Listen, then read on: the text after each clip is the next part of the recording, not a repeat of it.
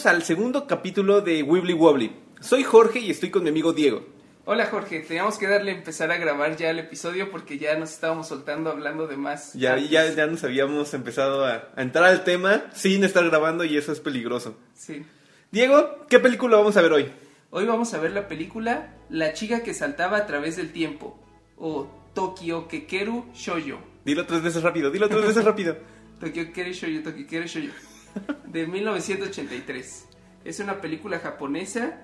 Está basada en el libro del mismo título de Yashutaka Tsutsui.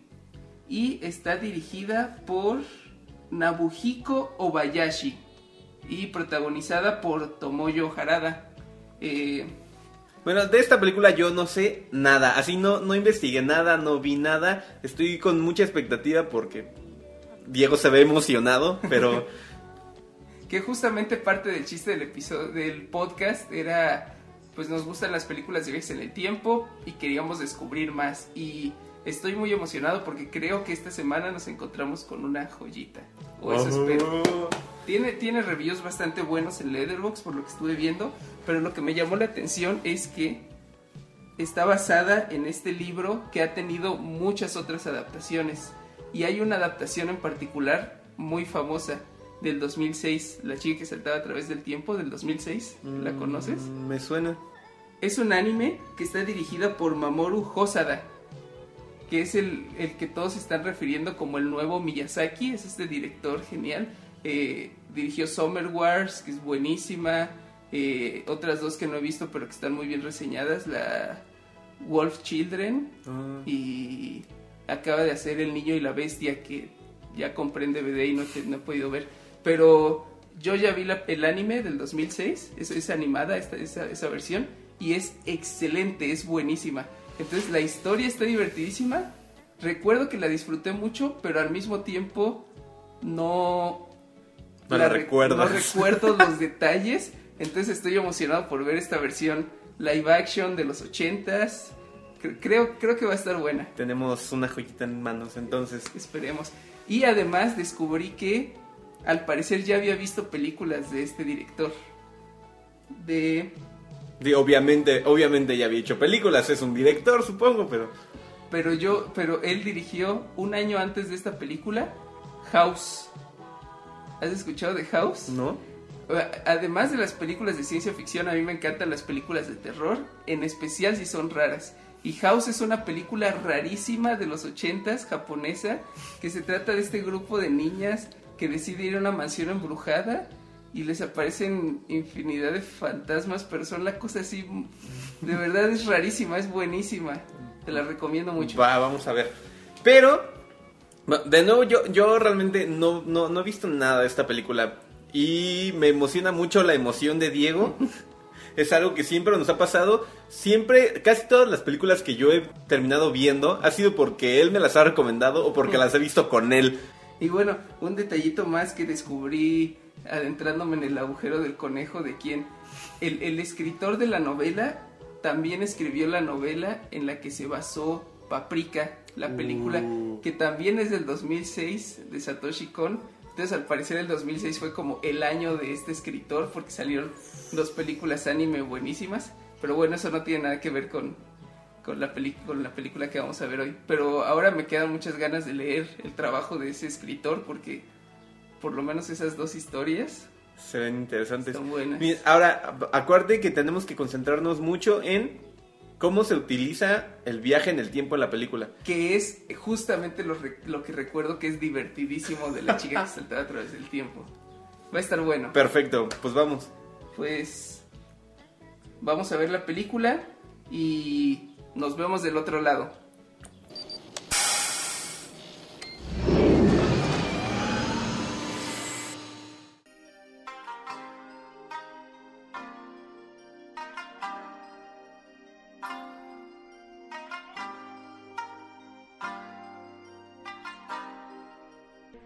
亡者になってはいけないよ。強く強く念じるんだ。あの日のあの場所を。さあ目をつぶって。強く念じるんだ。土曜日の実験室。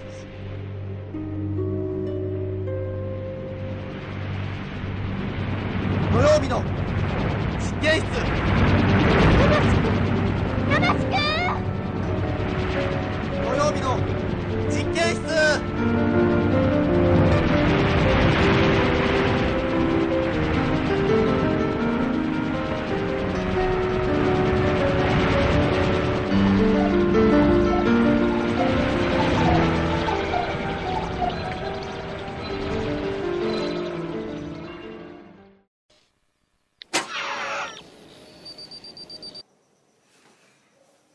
Volvimos al futuro.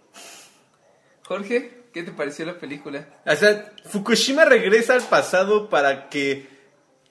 Para que esta. Ah, se me olvidó cómo se llama la protagonista. La protagonista se llama Hazuko. Pero para que Hazuko terminara con Goro y pudieran tenerlo a él en el futuro. Yo lo entendí. Sí, básicamente. Porque es exactamente lo que pasa, ¿no? Claramente ella estaba destinada a enamorarse de Goro, pero de repente llega esta persona del futuro. que toma sus memorias prestadas con sus poderes, con sus poderes mágicos, psíquicos, futuros, místicos, mágicos, que son del año 2660. Porque no es suficiente con que sepa viajar en el tiempo, también tiene que tener poderes mentales. Claro, porque todos, todas las personas en el año 2660 los vamos a tener. Que al parecer te- tenemos superpoderes en el futuro, pero el viaje en el tiempo no es un superpoder porque traía un reloj que le ayudaba a viajar en el tiempo. No estoy, no estoy seguro. El punto es que me gustó. Me- la, la película me gustó, pero tiene un montón de cosas, un, mo- un montón de momentos de ¿What?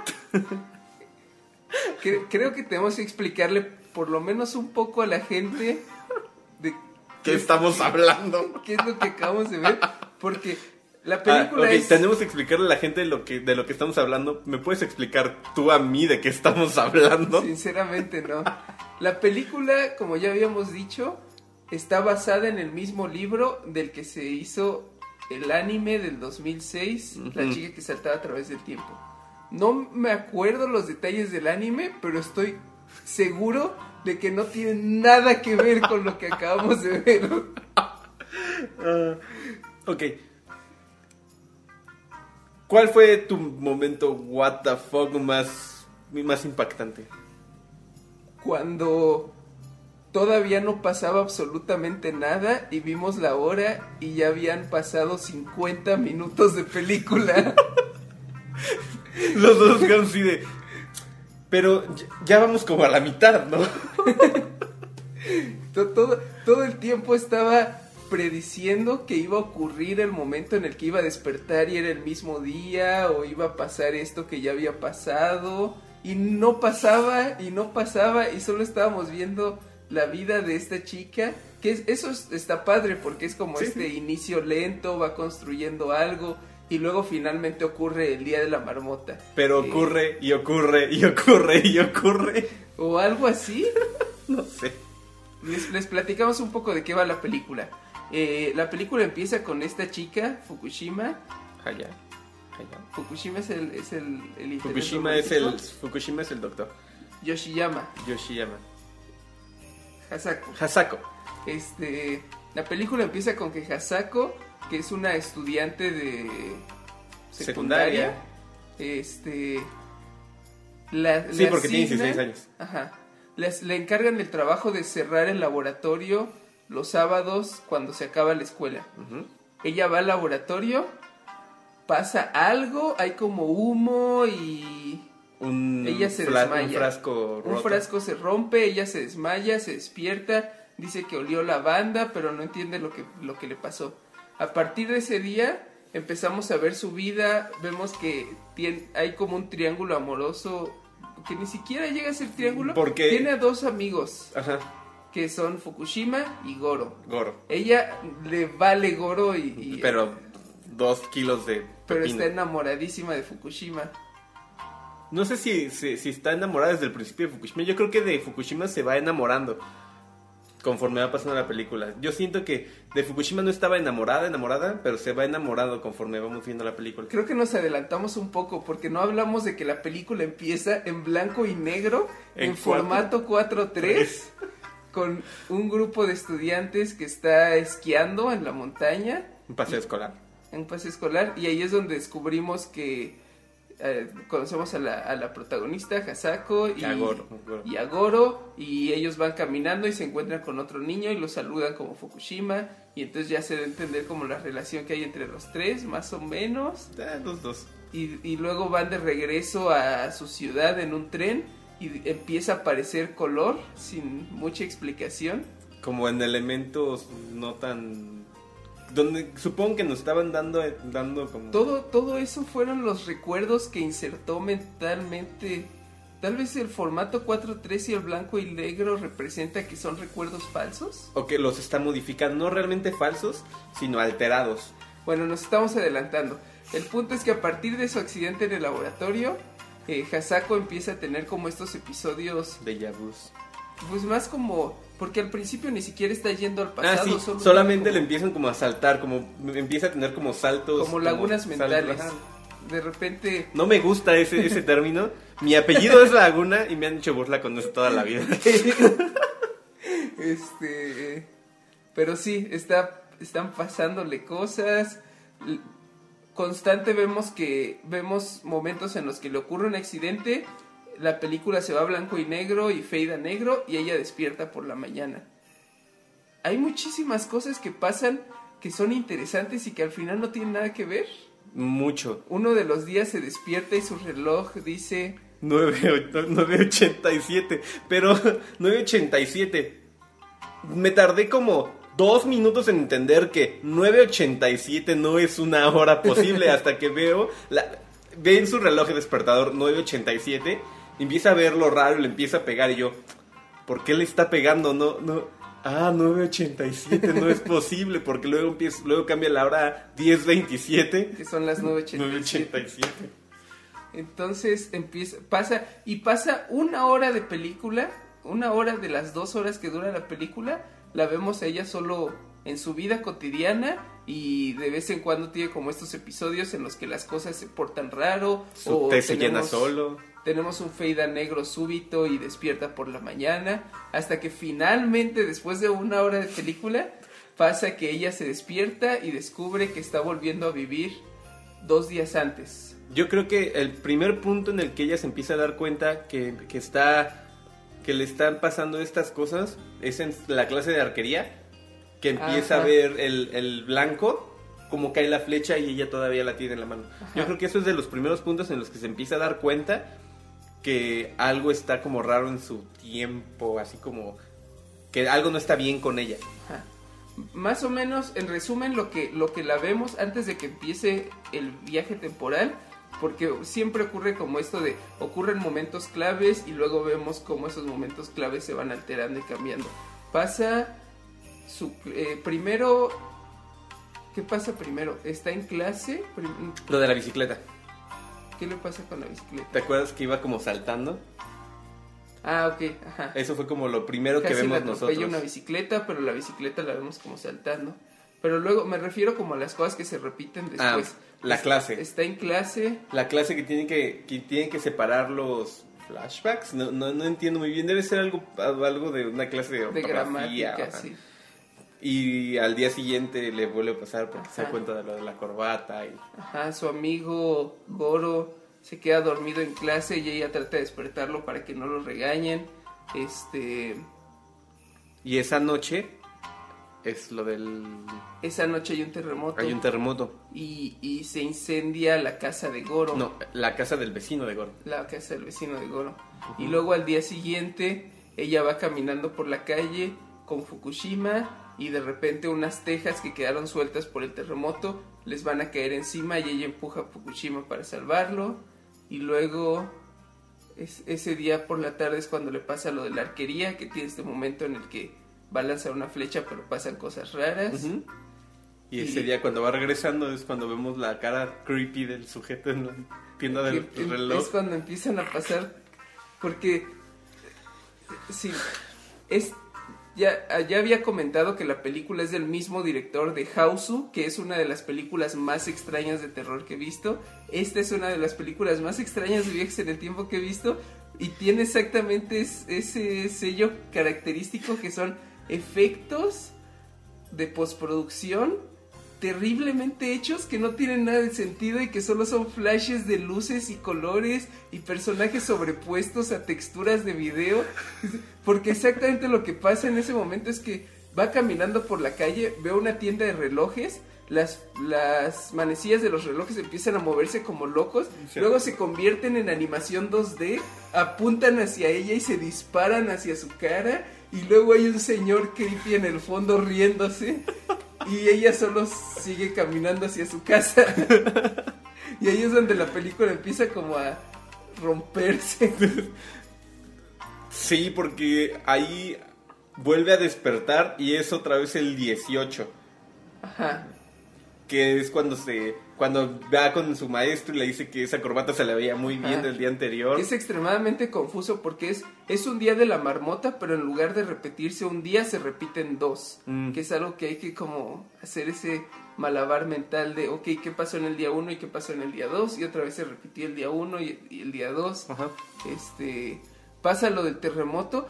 Lo del terremoto parece que va a ser impactante y al final no pasa nada, porque la primera vez que ocurre el terremoto, ella sale, ve que está, ve fuego por la casa de su amigo, corre hacia la casa de su amigo y le dicen, no te preocupes, no pasó nada.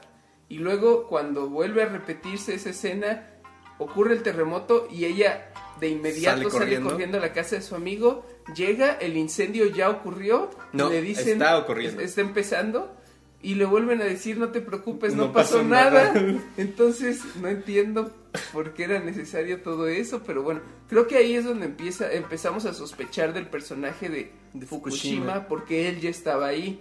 Entonces es cuando y, y es cuando tiene la conversación con ella en la que le dice, pues no sé, ella le explica como es que me está pasando esto, tengo déjà vus y él le dice Pero como- no, eso no fue el día del incendio, eso no fue el día del incendio. Eso fue uno de los días que iba regresando a la casa y, y estaba lloviendo. Y Fukushima le habla desde la casa del- de, los, de, sus- de los abuelos de Fukushima que está solo y se siente aburrido. Pau, chica, Cierto. Pau, wow. Netflix and chill. Y este. Ah, y entonces otro de los momentos más what the fuck de la película es que ella está con su amigo Fukushima de toda la vida y vemos un flashback a un momento en el que ellos son niños, están jugando alrededor de un espejo, el espejo se rompe Se y ella se corta la mano. Ajá, entre el, entre el índice y el pulgar. Ajá. Y, y- No, el índice y el, sí, el pulgar. Sí. Ajá. y, y, y Fukushima trata de ayudarla y cuando trata de ayudarla él también se corta el Pulgar. pulgar.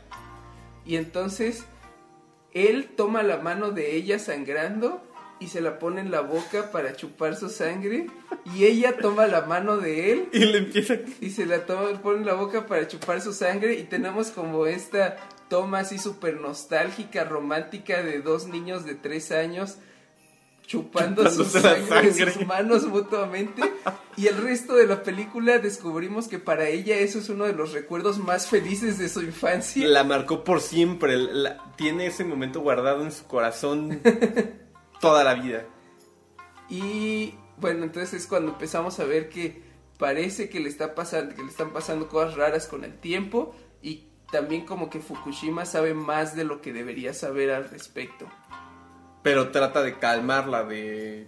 Porque también en ese momento le pregunta de la pijama, porque Mm. si era su única pijama, le pide ver su pijama, wink, wink.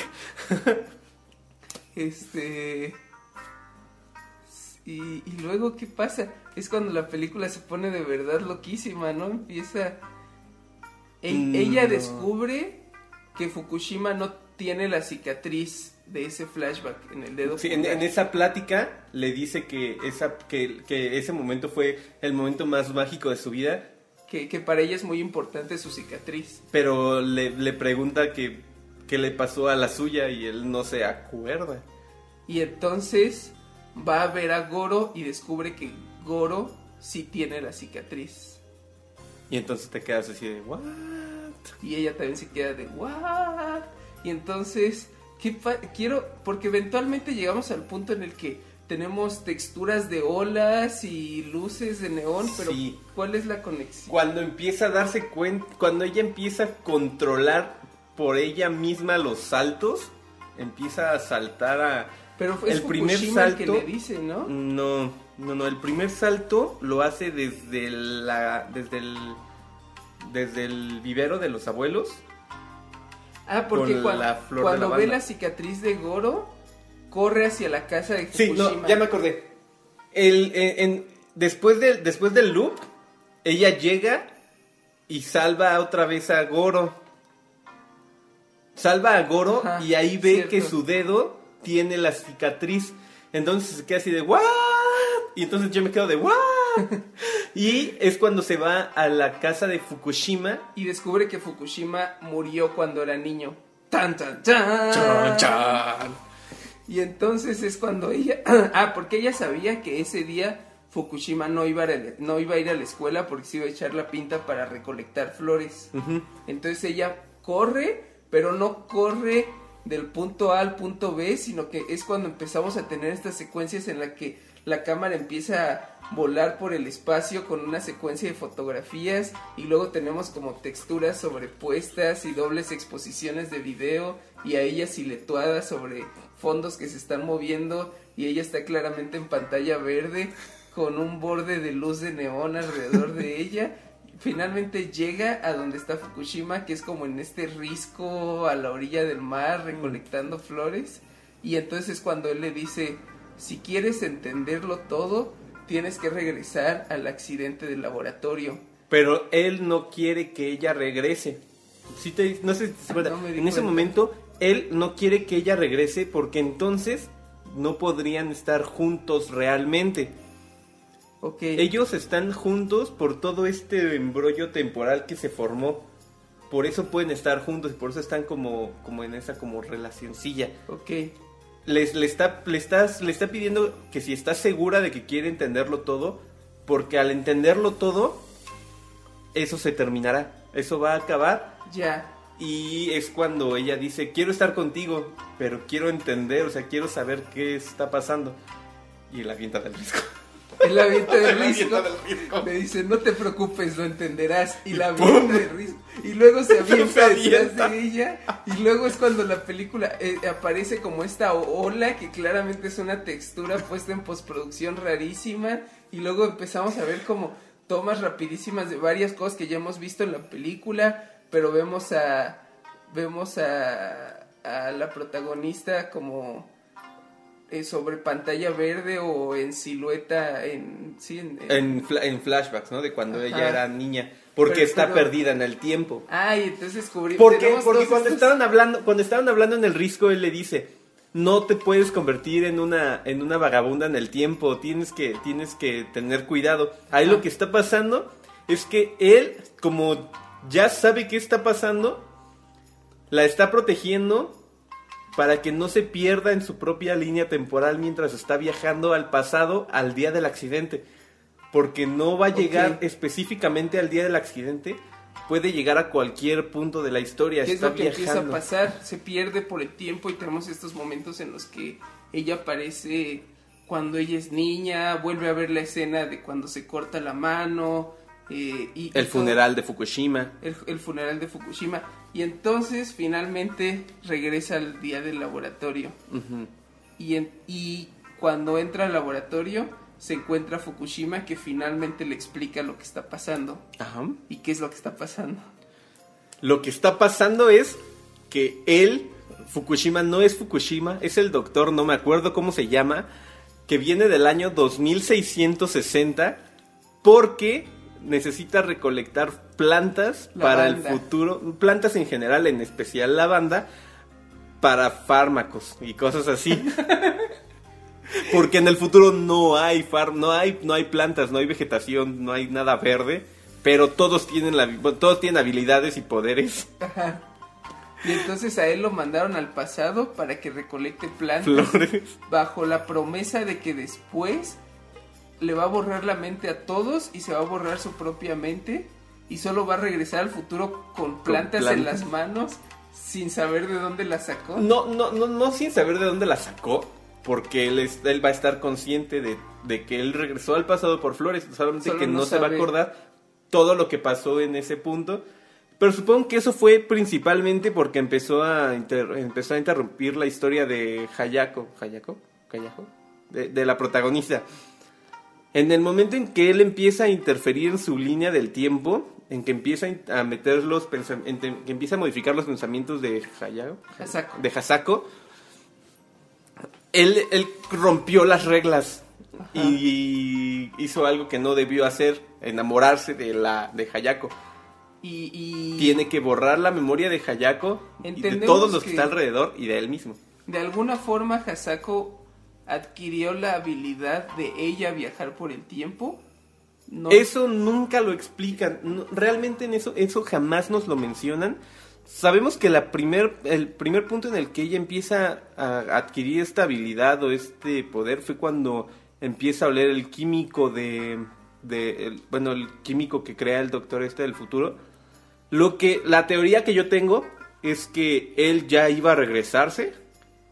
Él ya, ya está a punto de salirse de, del pasado y se le cae la fórmula o Un o accidente. un accidente y ella y ella recibe como como la habilidad esa es como como la teoría que yo tengo al respecto Y, y lo que entendemos que para mí fue lo más interesante es que el doctor, no es que el doctor tenga la apariencia, o sea, porque cuan- en este universo cuando viajas en el tiempo no viaja nada físico, solo es tu conciencia que salta en el tiempo. Y entonces él lo que hizo para poder insertarse en ese punto temporal fue ocupar el lugar de un niño que había muerto.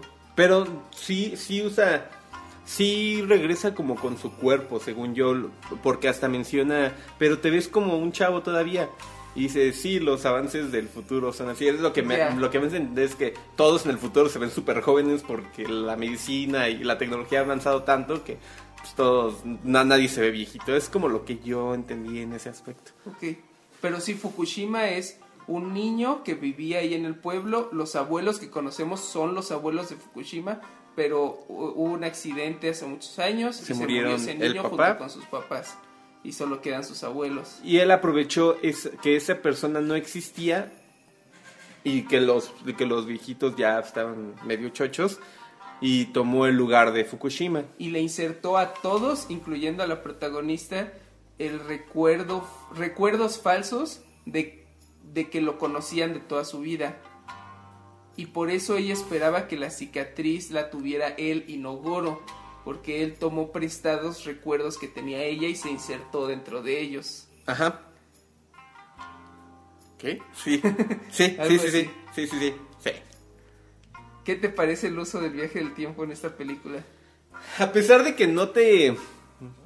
No, no, no lo muestran así como tan... O sea, no es una máquina del tiempo en el que tú agarras y regresas como en Volver al Futuro. Te lo explican todo. te, te explican su, su lógica al final de la película, pero te explican su lógica de cómo lo está haciendo. Es, es un viaje en el tiempo muy surrealista, porque incluso manejan ese tema en la película de muchas veces ella no entiende eh, si, si de verdad está repitiendo un día o si soñó que pasó algo, porque se da a entender que siempre que está viajando en el tiempo es como en este estado como fragmentado y como de saltos y flashes y, y como muy, muy roto. Y así es como lo vemos en la película. Y eso hace que la película sea muy difícil de entender. Yo personalmente tengo otro problema con la película, que es la película utiliza el recurso narrativo de los flashbacks mucho. Y eso en una historia en donde además están ocurriendo viajes en el tiempo, solamente se hace mucho más confuso. Yo lo que también siento que, que- que llega a ser un problema es que tú en- uno en, en su cabeza empieza a formar la línea temporal como como una continuidad y mucho de lo que necesitas para entender lo que está pasando es no verlo en una línea en una línea completa es ver los pedazos individuales para ver qué es lo que en verdad está pasando. En el momento en que uno empieza a juntar la línea completa y la va viendo lineal, empieza a perderse muchos detalles de lo que está pasando y ahí siento que, que la película pudo haber hecho mucho, pudo haber hecho más para recalcar esa división de, de- lo que está pasando. La película te lo pone muy lineal A pesar de que necesitas verlo fragmentado para entender lo que está pasando. No sé si me doy a entender. Sí, sí, sí. O sea, creo que sería más fácil de entender la película si... No sé si viste Arrival, una película Me suena. reciente, muy buena. Seguramente la acabaremos viendo para este podcast. Este... Este es un pequeñísimo spoiler de Arrival, pero la película es muy interesante en que tú estás viendo la película y tiene como esta estructura n- narrativa que utilizan muchas películas de estás viendo la historia y cada tanto hay flashbacks y, y recuerdos y lo que entiendes al final de la película es que la forma en la que tú viste editada la película para la protagonista es lineal. Esa es la forma en la que ella experimentó Mm. los, los, lo, que, lo que viste. Y, y tal vez eso era un poco lo que estaban tratando de hacer en esta película. O sea, los flashbacks en realidad era ella saltando, saltando con Sí, su sí. conciencia a esos, a esos momentos. Pero tambi- también es muy extraño que la película sigue como esta fórmula muy similar a lo que platicábamos de, de volver al futuro, de utilizar como repeticiones y de recalcar ciertos aspectos de su vida para que cuando regrese en el tiempo y veamos la, veamos cómo ocurre el día otra vez, podamos identificar como esos, esos beats narrativos que están ocurriendo, pero nunca ocurre lo que siempre pasa en las películas de viajes en el tiempo, que es que ella empiece a cambiar las cosas, se siente como que todo su entorno y todo lo que le pasa a los demás personajes pasa exactamente igual sin que ella se esfuerce porque pase exactamente igual. Tampoco siento que haya necesidad, ella en ningún momento tiene necesidad de cambiar nada.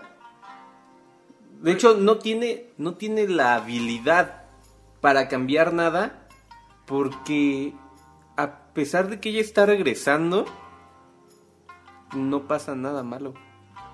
Sí, eh, que eso es, eso es lo que se me hace tan raro de la película, sobre todo porque tienes un momento clave que está justo a la mitad de su loop temporal, que es un terremoto y un incendio, y el hecho de que no jueguen con la idea de Goro se murió en el incendio y ahora ella lo va a salvar, o no pasó nada grave en el incendio, pero por algo que hizo ella diferente, ahora sí pasó algo, ese tipo de cosas que para mí es lo divertido de ver este tipo de películas. Los, lo- los riesgos, Ajá, y- lo peligroso. Y, y como este efecto mariposa de ver como esto, cambiar esto causa esto, que causa esto, entonces cómo lo arreglas.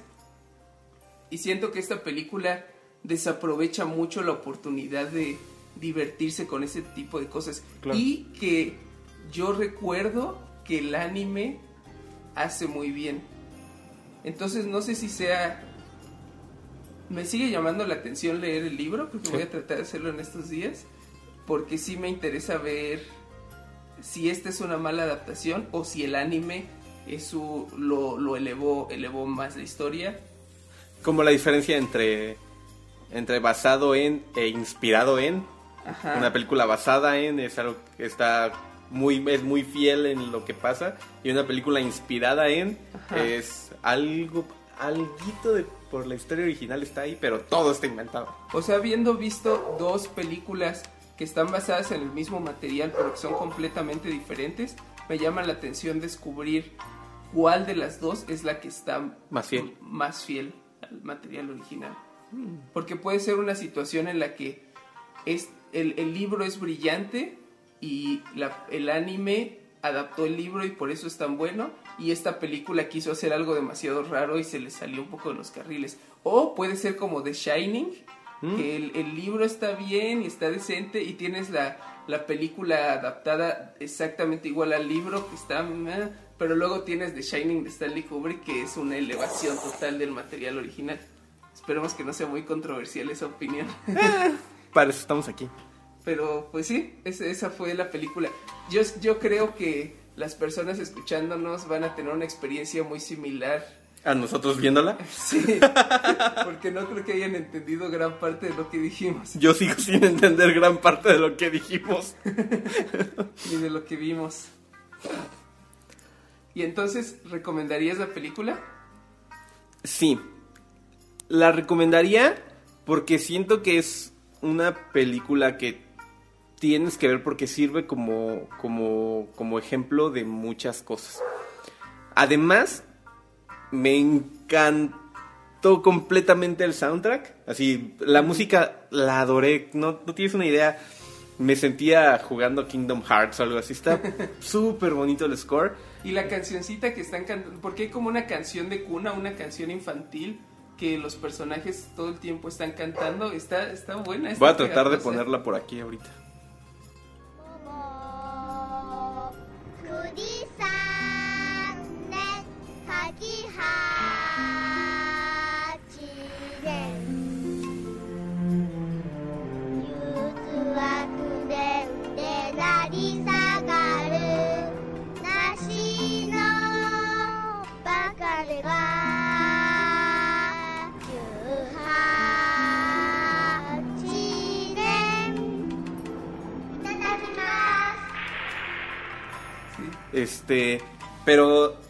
te digo, tiene, tiene, tiene mucho, mucho Tiene sentimiento. La, la, la música me, me guió muchísimo por toda la película y tal vez por eso me, me dejó tan buen sabor de boca. Y todo esto de los efectos raros, que, o sea, no es que estén bien hechos, pero le dan como cierto encanto, Encanto. a la película. O sea, sí, creo que es una película que desperdicia mucho el potencial que tiene Sí, definitivamente. por su historia, pero es muy divertida de ver. Además hubo momentos en los que estábamos carcajeándonos. Tal vez no era, no era, no era la, la idea del- del- de los creadores que nos riéramos así, pero estamos cagados de risa.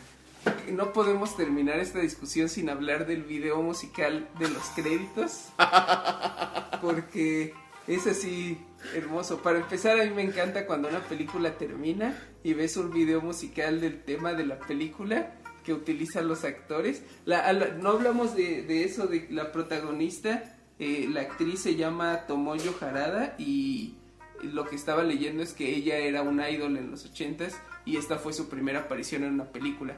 Entonces Órale. hicieron como esta promoción junta de el tema de la película también fue como un hit en Japón en, en sus, en sus años. Además, hablando más en el sentido de, de su actuación, se me hizo buena, o sea, a pesar de, de, de todo lo que vimos, ella no, no, no, no hizo una mala actuación, o sea, no sé, es, es como que te la creías, o sea, Sí, es, es muy buena. era, era, o sea, tenía sentimiento, este, y no te, no te caía mal, yo creo que me, me gustó mucho, me gustó mucho la, la actuación en ese aspecto. Este, pero sí, entonces al final, durante los créditos, vemos este video musical que es ella sonriendo a la cámara y cantando. Y- e- e insertada en escenas de toda la película con los extras en el fondo en la, o sea claramente durante toda la filmación de la película terminaban de filmar una escena y decían bueno ahora vamos a grabar el cachito del video musical que le corresponde a este momento y, y es creo que ese es el momento en el que más aprovechan lo del viaje en el tiempo porque Sí. tienes esto de este salto y todo el tiempo tienes eh, eh, la constante de esta chica sonriendo y viendo la cámara cantando mientras ocurren cosas a su alrededor. La edición debió haber sido súper divertida, o sea, neta. ¿Crees que lo hayan, qué tan planeado crees que haya estado? me- a mí me gustaría. me- yo creo que lo planearon, o sea, en cada, cada que terminaba una escena que iba a estar en el musical, sí era como, pues ahora hay que grabarlo. Pero me encanta la idea de pensar de que al final agarrar, estaban en edición y dijeron, ¿por qué no acabamos con una canción? Y Y conseguimos todas Todos las los- locaciones y a todos los, a- eh, todos los extras y todos los actores. podemos recrear todas las escenas, no importa. Pero además, yo estoy casi seguro de que al final de cada escena grababan la canción completa en esa escena. Para después editarlo. ¿No? ¿Qué parte quedaría mejor de esta escena? Ya la cantamos 4500 veces, ya, por favor. Entonces se las recomendamos. Pero si no la quieren ver, por lo menos tienen que ir a YouTube y buscar el video musical. Vamos Sí, a tratar de ponerlo en las notas del show. Va, eh, el... Sí, sí te deja así como una sonrisa. O sea, al momento de acabar la película es, es muy divertido. Además de que hay como tres momentos al final en que te quedas... De hecho, Diego lo, lo dijo en voz alta. si ponen los créditos ahorita me voy a enojar muchísimo. Porque no, no explicaban Ni nada. siquiera hablamos del final real de la película, que es este flash forward a ella como adulta trabajando como farmacéutica y luego se encuentra al doctor, A Fukushima. pero es pero entonces qué tan en el futuro estamos? No, no, no creo que sea muy en el futuro, pero Fukushima, Fukushima. es inmortal, ellos son la primera generación que nunca murió. No sé. Yo lo- a lo que yo creo, yo lo que yo creo que pasó es que Fukushima tiene que seguir viajando al pasado. Y en el momento en que ellos se están despidiendo, él le dice, ella pregunta si se van a volver a ver y él le dice, "Sí, pero tú no me vas a poder reconocer." Claro. Entonces mi idea es que sigue viajando al pasado y eventualmente se la va a volver a encontrar, Pero ya no se reconoce. pero no se va, no, igual y él a ella sí, pero Bueno, pues se las recomendamos. Muy bien, pues con eso terminamos el segundo episodio de Wibbly Wobbly. Muchísimas gracias por escucharnos y los invitamos a que visiten el blog del podcast en wibblywobblypod.tumblr.com o que nos busquen en Facebook como Wibbly Wobbly Podcast. Y pueden escribirnos sus preguntas o recomendaciones de películas que les gustaría que viéramos a wibblywobblypod.gmail.com eh, Jorge, ¿cómo te pueden encontrar en internet esta semana? Eh, me pueden encontrar en Facebook como Jorge Laguna o en Instagram como JLagunaEO, es como donde más ando, o en Twitter como arroba yamiyue. A mí me pueden seguir en Twitter como arroba D3A y en Tumblr también como D3A para que vean mis cómics y animaciones. Y ahora solo falta decidir qué película vamos a ver la próxima semana. Y aquí queríamos comentarles que cuando empezamos el podcast pensamos este formato de crear esta lista gigantesca de películas de viajes en el tiempo oscuras, Mm. desconocidas, que ya vimos todas. Además nos las- pasamos tres años, tres años construyendo nuestro condensador cronofílmico de espacio-tiempo. Y luego nos dimos cuenta que tal vez va a ser un poco cansado ver películas desconocidas todas las semanas. Entonces lo que decidimos es que cada tres episodios nos vamos a dar la libertad de decidir qué película queremos ver la próxima semana. La semana pasada vimos Volver al Futuro porque queríamos empezar con un clásico, pero el próximo episodio, que es el episodio 3, queremos Episodio también elegir la película. Y De ahora en adelante. De ahora en adelante vamos a hacer dos, dos películas con el condensador, de escogidas por el condensador, y una por nosotros. Ajá. Y se me acaba de ocurrir algo. Quiero proponerte que la próxima semana veamos La chica que saltaba a través del tiempo del 2006. Pero si podemos leer el libro en la semana. No creo que alcancemos a Ah, leer el libro, pero creo que va a ser interesante ver las dos películas y compararlas. Sí, una, una, una después de otra creo que sería lo mejor. ¿Me Bueno. late la idea? Muy bien. Pues no olviden mandarnos sus recomendaciones para agregarlos a la lista del condensador. Y parece que es todo por el capítulo de hoy. Este. Nos vemos en el futuro. Buen viaje.